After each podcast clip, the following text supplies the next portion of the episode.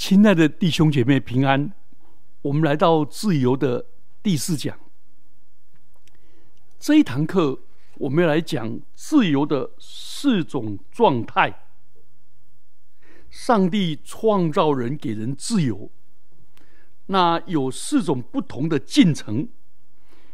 这是用奥古斯丁的说法，第一个进程是上帝原先造人的时候。给人的自由叫做中性的自由，中性就是可善可恶的自由。换句话说，上帝给人的自由，让人可以用这个自由去行善，也可能用这个自由去作恶。所以，当亚当有上帝给了自由的时候，他要大胆的用这个自由园中的果子都去吃，但是上帝同时也给他命令，园当中那个分别善恶树的果子不可以吃，所以上帝给的命令又给了限制，他要负责任，他享受了所有果子都可以吃的恩典，同时。他也要领受这个禁令，所以人就活在那个亚当就活在自由自由的本能，跟加上命令的自由这个张力当中。上帝造人，他所造的就甚好，有自由是很美好，有上帝的形象，非常的美好。所以才说是甚好。上帝是主，所以把主权给人。哇，这实在太尊贵了！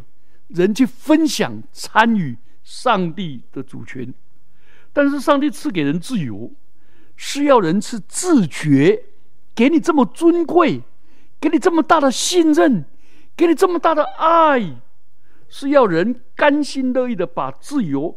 放在上帝的权柄之下，让人就好像把高铁造好了，放在高铁的轨道上，人就在上帝的主权之下，那是何等的甘甜，何等的享受，何等的美好，所以是甘心的，甘心的是乐意的，不是被逼的，所以因为甘心乐意这两个就享受。就好像夫妻之爱是甘心的，那就是能够夫妻享受那个甜美的交通团契，产生亲密。啊，如果亲子的关系是甘心的，爸妈甘心乐意为孩子做了什么，就不会有怨言；而儿女因为感恩而顺服，那也是很美的。所以。神赐给人自由的时候，要人对上帝说：“主啊，我属于你，主啊，在我身上行使你的主权吧。”所以保罗说：“无不口称耶稣基督为主，这就是人得救的。凡求告主名的，就必得救。把自己归在神的权柄之下，这是上帝原先给人自由的正用的。”用途，另外一个误用的话，就说人宣布说我是主，你不可以干预我，他就贬低了上帝的主权，强行、强横的夺取上帝的自主权，变成悖逆、违背、越过上帝的命令。所以，当人一堕落的时候，悖逆的时候。人就喜欢发出悖逆的疑问，就是因为他把自由给我，人才会犯罪，所以上帝把给人自由是不好的。上帝说甚好，他说不好，放纵了，不悔改，不调整脚步，却去指责你给我这个。啊，这好荒谬！就好像我给孩子机车跟汽车，他跑去乱闯乱撞，啊，红灯然后肇事逃逸，难道说汽车不好吗？是那个那个那个红绿灯不好吗？是他没有守规矩。所以在自由的限制当中，享受真正自由的完全，因为神是爱而赐下命令，因为命令而去遵守，所以你爱神又爱人，然后呢，人以又爱自己，人在这里面就得到律法的自由。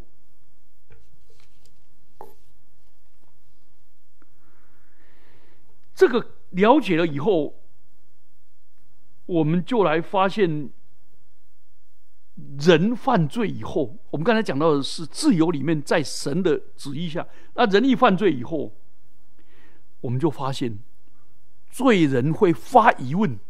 真正的问题是，罪人想要恩典，要自由，要享受，但不要责任。不要交代，不要审判。一方面领受神所赐的，一方面迫害又不愿意负责任。凡领受恩典不向神负责任交代的，这个人心态就开始产生无神论。其实无神论不是没有上帝，而是我巴不得没有上帝，最好没有上帝。因为上帝是审判者，是责任的追讨者，是我在上帝面前没办法对他交代，没办法交交代我当尽的责任，我误用了他的恩典，要受审判，所以就大声吼叫，没有神，但他良心深处的事说，巴不得没有神，就好像赌博的人只想赌博。哎，有没有赌博的人是想倾家荡产的？没有啊，他只想赚钱，应付眼前经济的困难，就没有想到他竟然赌光所有的产业、房地、房契、地契、储蓄，甚至把孩子的教育基金都挪用，就断送儿女的前途。是那外遇的人呢？他的假想说。婚外情是我的享受，我太太不会怎么样。我只想得到外人的感情，然后呢，脚踏两条船，结果弄到家破人亡，一切已经太迟了。所以，不要，所以要负责任的领受恩典。上帝不会因为我信他就变得存在，也不会因为你不信他就变得不存在。上帝的存在是你信或不信的原因，不是你信或不信的结果。所以，当你误用自由的时候，你唯一的盼望、唯一的幻想是最好没有上帝。无神论的无神论的基础，跟他真正的动机，就在一个领受恩典、领受自由、享受不要责任这样的。好，这是第一个亚当的时候，然后我们看亚当堕落以后，人人就变成他的自由就变成犯罪不能不犯罪的自由，这很特殊哦。在亚当的时代，堕落之前有中性的自由，但堕落了呢？只有犯罪的自由，没有不犯罪的自由。没有，那个亚当堕落前世有犯罪的自由，也没也有不犯罪的自由，有顺服神旨意的自由，也有背逆神旨意的自由。可是到了第二个他堕落以后，就变成人只有背逆的自由，只有犯罪的自由，就没有不犯罪的自由。换句话说，一个能力失去了，变成单向的。这时候的自由怎么说呢？我们来引用几个经节。保罗在罗马书七章十四节跟十八节说：“我肉身之中没有良善，我已经卖给罪了。”诗篇五十一篇第五节说：“我是在罪内里生的，在我母亲怀胎的时候就有了罪。”诗篇五十一篇第五节啊，好多人反驳，他说：“我在母腹的肚子里有什么罪啊？我根本没有意识形态，根本没有思想功能，根本没有自由意志，我没有选择的可能，也没有知道善恶的直觉，我怎能犯罪？”他问这个对不对？他问这个很对呀，可是诗篇五十一篇第五节说什么？我在我母亲怀胎的时候，我就有了罪，不是我就犯了罪。结果牛头不对马嘴，一直讲说我有时候犯罪，我什么犯罪？不是，是有了罪，是有了罪。恶的本性，或者叫罪性，你还在母胎里面，你没有犯罪行、罪恶的行为。奥古斯丁说，人有原罪，在原罪还没有萌芽成为个人的罪行，好，原罪就是罪性，在没有萌芽成为个人的罪行以前。已潜伏在人的生命深处的罪性，所以这是自亚当犯罪以后，全人类要共同承担的、共同继承的、共同领受的罪性。我们台湾叫做共业。所以，奥古斯丁把罪性跟罪行分开。诗篇五十一篇第五节的，是指着罪性，在母胎里面就有了。所以奥古斯丁又说，一个人在成长的过程中，罪性的发展使他没有可能持一个中性的自由。换句话说，他不可能不犯罪。所以人只要一说话，就说错话。一走路就走错路，因为堕落的影响以及遍及全人类，所以堕落的罪性已污染整个生命。我们完全在堕落的恶果之下生活。这是这个蛮有趣的。譬如说，当我结婚了，我能不能因为后悔？而想回到未婚的那个时刻，那个时刻我可以选择谁？选择谁？那我现在早知道，我就选择母甲，不要选择现在的太太，有可能吗？不可能，我已经没得选了。所以我结婚以后，我从来不想这个问题，我只想如何使我现在的婚姻经营的更美好。我儿女生下来了，我不会想说：“哎呀，咋？”回到从前，干脆不要生你了，生你来辱心辱命的，不会。我们只有想一个问题，就是如何把亲子的关系经营的好，如何造就我的儿女，就这样子。所以回不去了，回不去了。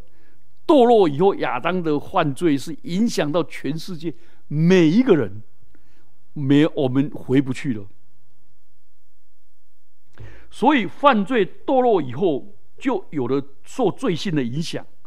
人还有自由，而那个自由是单面的自由，不像亚当堕落以前是双面的自由。现在单面的，就是有犯罪的自由，没有不犯罪的自由。正因为有犯罪的自由，用这个自由去犯罪，所以神可以审判我们。所以自由还是有相对性的责任。要在神面前这样子，所以求主怜悯我们。我们每一个人世人的光景都是这样，我们需要救恩，我们需要救恩。好，第三个，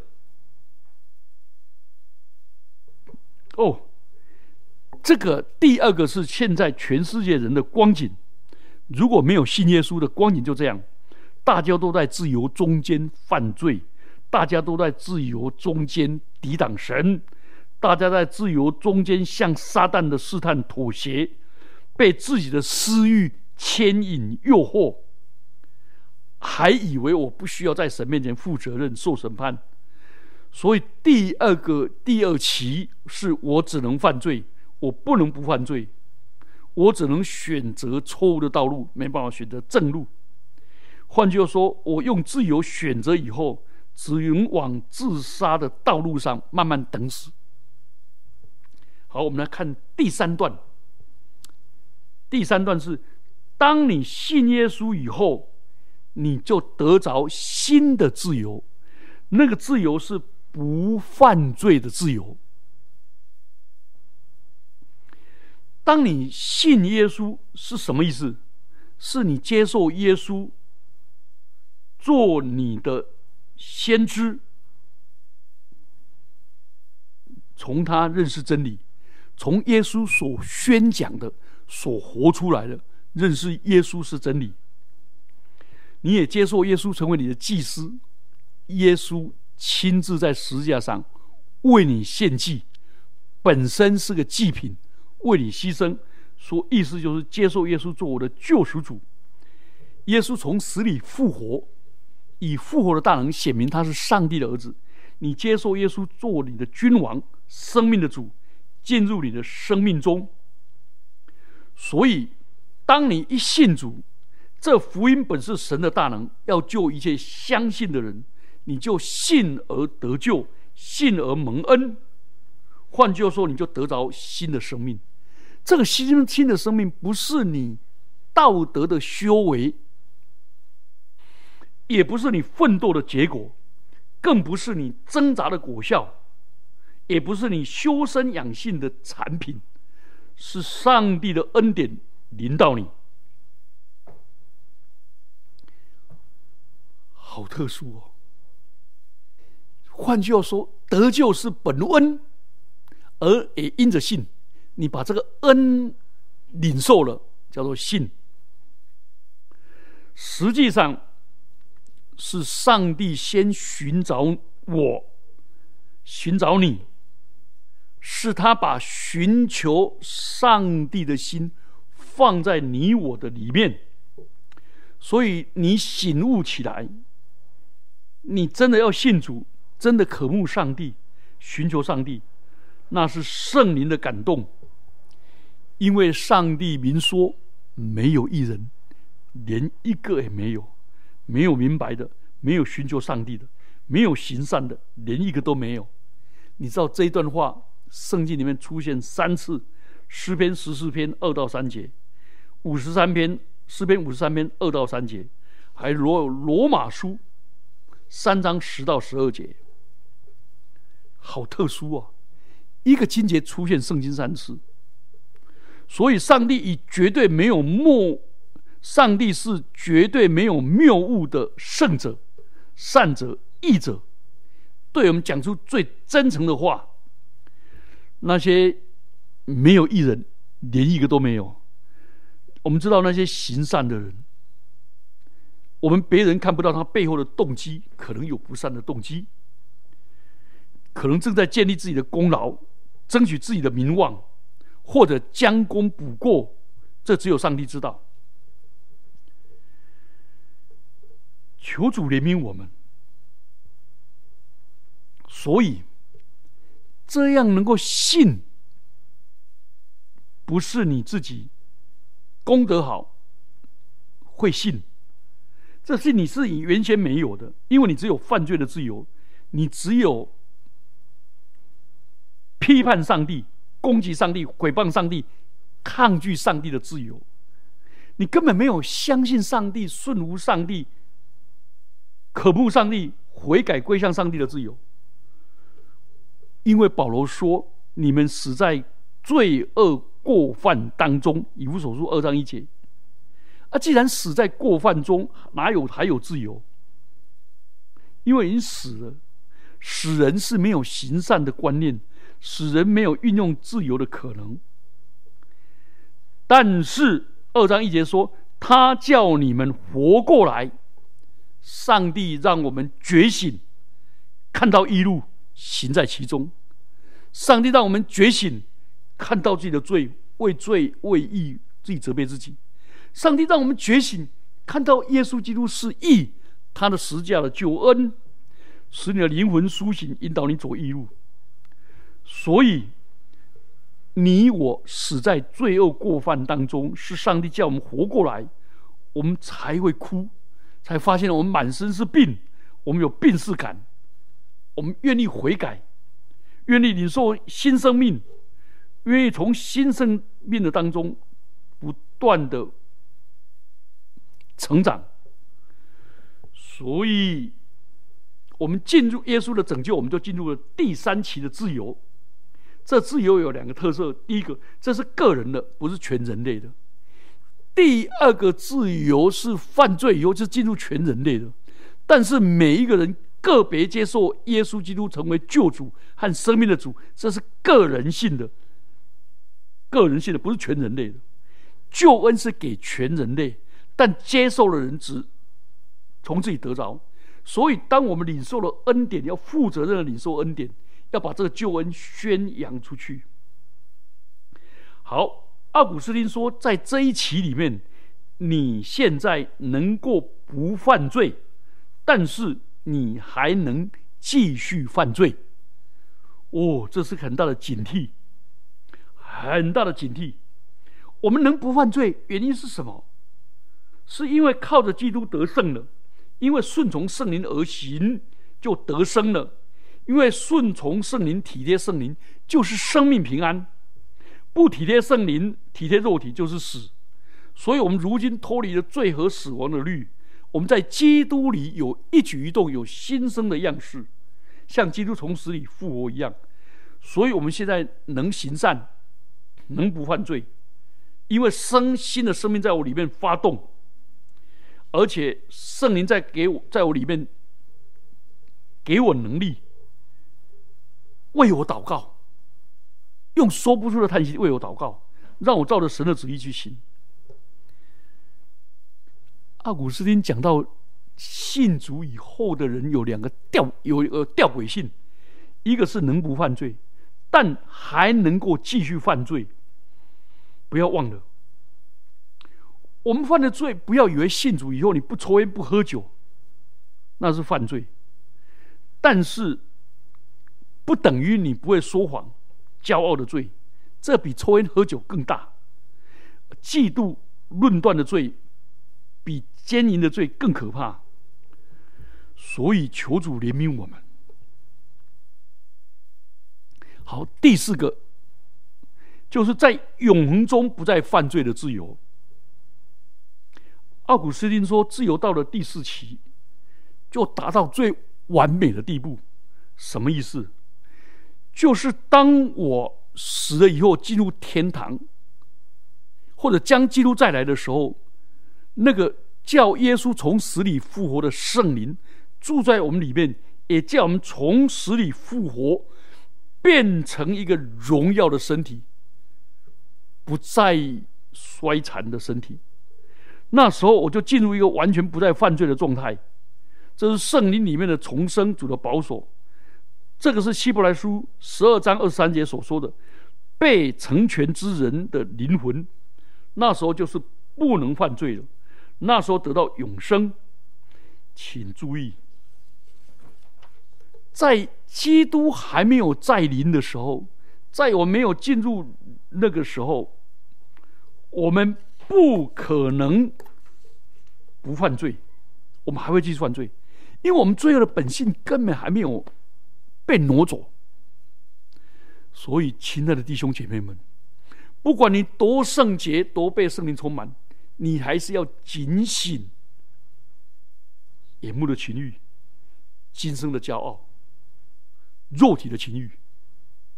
求主施恩怜悯我们，我们也不要认为上帝在将来新天新地所给我的恩典，今世只能预尝。而不能完全拥有。我现在还是会生病、生老病死，我还会经过死河，我还会经过死因的幽谷，我还是犯罪，所以我们必须不断的倚靠圣灵，结出圣灵的果子。我们一起低头祷告，感谢主，你今天再一次用你的爱吸引我们来到你的面前，用你的灵，用你的道光照我们的心，教导我们的思想。主啊，求你继续牵我们的手，离开黑暗的幽谷，开通我们的脑。使我们有进入属灵的悟性，主啊，恩待我们如入可慕溪水，用你的爱吸引我们。主啊，若不是你开恩，不是你启示，谁能够认识你？若不是你拯救，谁能够不灭亡？主，我们来到你的面前，感谢你，主啊，恩待我们，更多的进入第三期的自由的人。能够渴慕将来天上完全的自由，也能够在今生活出神儿女的荣耀。奉基督耶稣的名祈祷，阿门。